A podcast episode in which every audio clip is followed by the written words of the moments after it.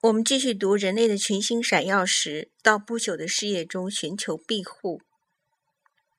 上次我们读到了他有可能要去秘鲁，秘鲁，嗯，对大家来说是一个呃比较熟悉的地方了，因为不久前演的小熊帕丁顿就说小熊帕丁顿来自秘鲁的暗黑之地。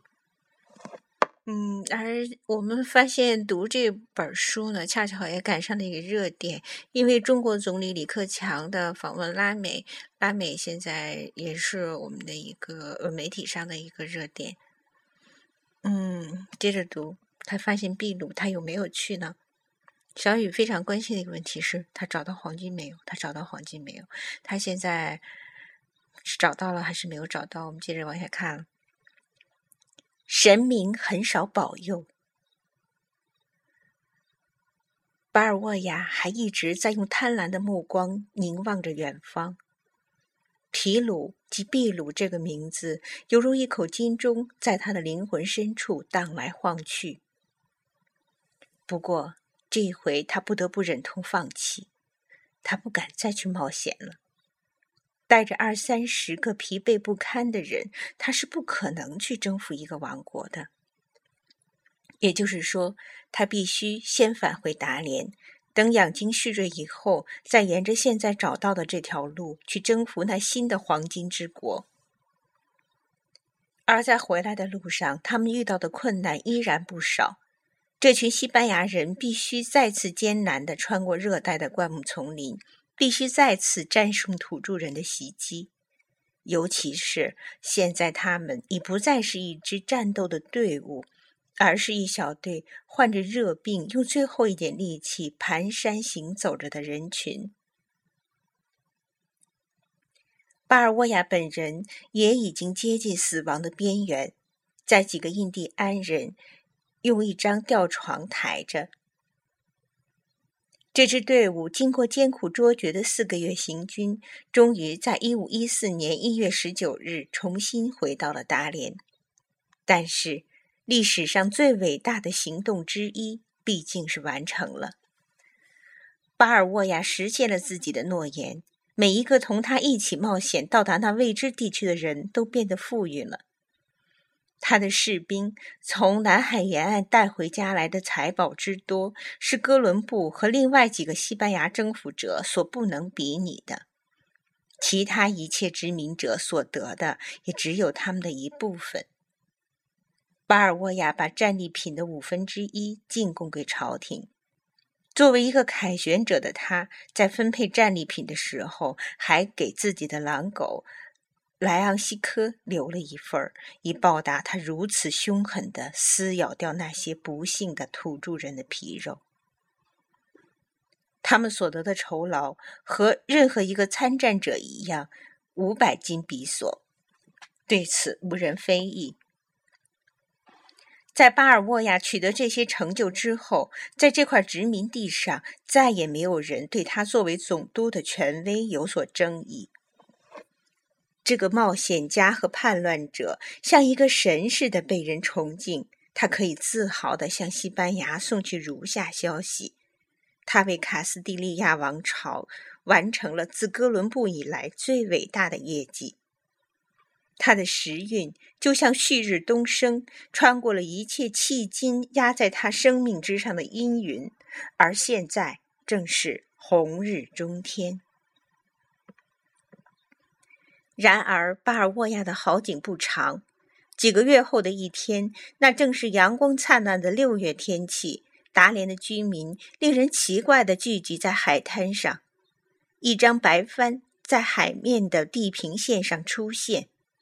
在这个偏僻的世界角落里，这本身就是一桩奇迹。可是，你看，紧接着又出现了第二张白帆，第三张白帆，第四张，第五张。不一会儿，已经看到十艘帆船，不，十五艘，不是整整二十艘帆船，是整整一支舰队在向海港驶来。他们很快就知道了，这一切都是由巴尔沃亚的信引起的结果，但不是报告他凯旋的那封信，那封信还未到达西班牙，而是他早先的那封信。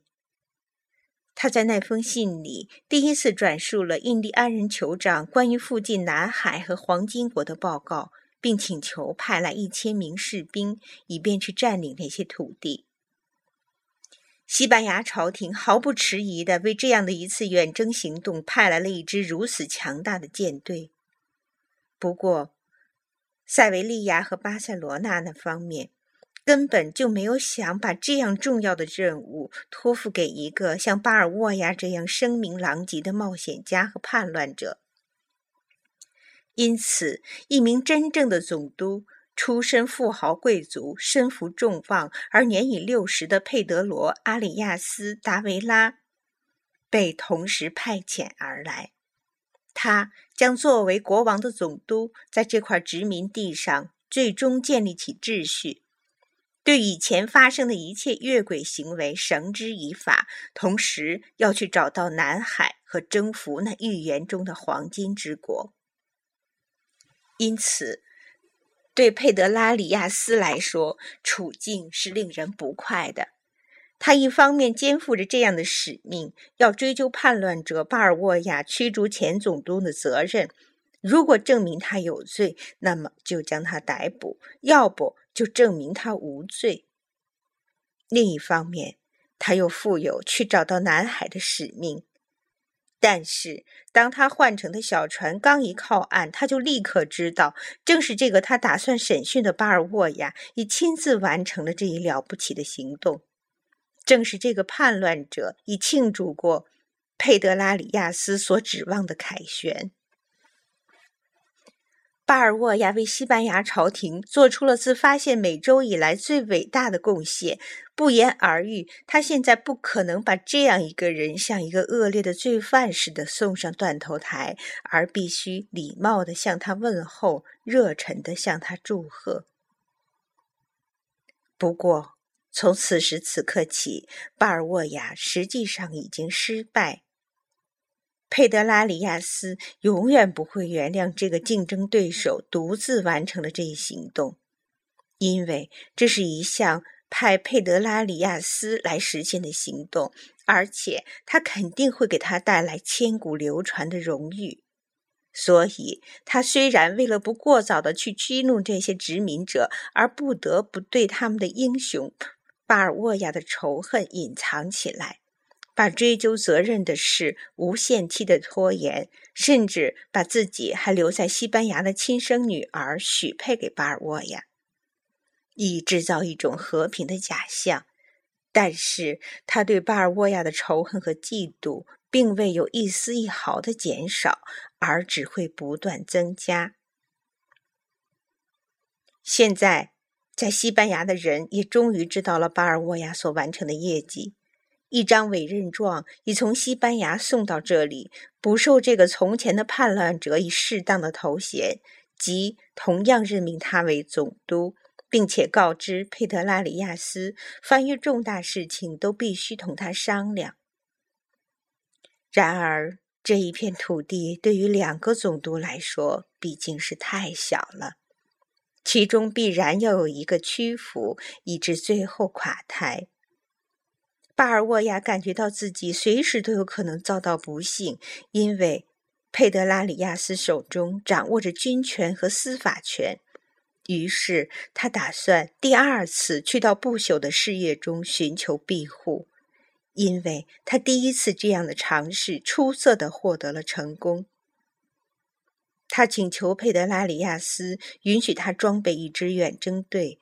到南海沿岸去探查，并占领他周围的辽阔土地。不过，这个老叛乱者的秘密意图是，他到大洋的彼岸去，是为了摆脱一切监视。他要自己建立起一支舰队，要使自己成为那一片土地上的主人，并且一旦有可能，就去征服传说中的秘鲁新世界的黄金国。佩德拉里亚斯诡谲的同意了。如果巴尔沃亚在这次行动中丧了命，岂不更好？如果他获得了成功，那么以后仍然有时间再把这个过于贪图功名的人置于死地。就这样，巴尔沃亚又开始到不朽的事业中去寻求新的庇护。也许他这第二次行动会比第一次更加辉煌。但是，尽管历史总是给予有成就的人以无上的光荣，这第二次的行动在历史上却没有享受到和第一次同样的荣耀。巴尔沃亚这一次横越地峡的时候，不仅带着自己的人马，而且还让成千名土著人拉着木材、木板、帆船。铁锚和四艘双尾帆船用的绞盘翻山越岭，因为到了山那边之后，他首先要建立起一支舰队，然后才能去抢占所有的沿岸地区，去征服那些盛产珍珠的岛屿和传奇般的秘鲁。可是这一次。命运却同这个勇敢的冒险者做起对来，他接二连三的遇到新挫折。在穿过潮湿的热带灌木丛时，杜虫坠毁了木材，坠毁了木材。到达以后，发现木板已全部霉烂，不能再使用。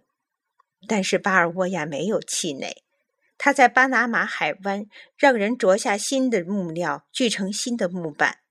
他的才干创造了真正的奇迹，眼看一切又都要成功，准备航行在太平洋上的第一批双桅帆船已经建造好了。可是突然之间，停泊着的竣工船只的河流洪水爆发，造好的船被冲走了，并在大海上撞击得粉碎。巴尔沃亚不得不第三次重新开始。两艘双尾帆船终于又建成了，只需要再有两三艘这样的船，他就可以出发了，去占领那一片自从那个印第安人酋长用一只伸开的手指着的南方和他第一次听到的那诱人的名字秘鲁以来，日日夜夜梦想着的土地。现在。只要再有几个勇敢的军官和一支精良的后备部队，他就可以去建立自己的王国了。只要再有几个月的时间，只要他胸中的这项大胆计划稍微再碰上一点好运气，那么世界历史上战胜印加人、征服秘鲁的就不会是皮萨罗，而是巴尔沃亚了。然而，命运即使对他最喜爱的宠儿，也不是永远慷慨无度的。众神除了保佑这个不能永生的人完成了一项不朽的事业以外，再也没有保佑他。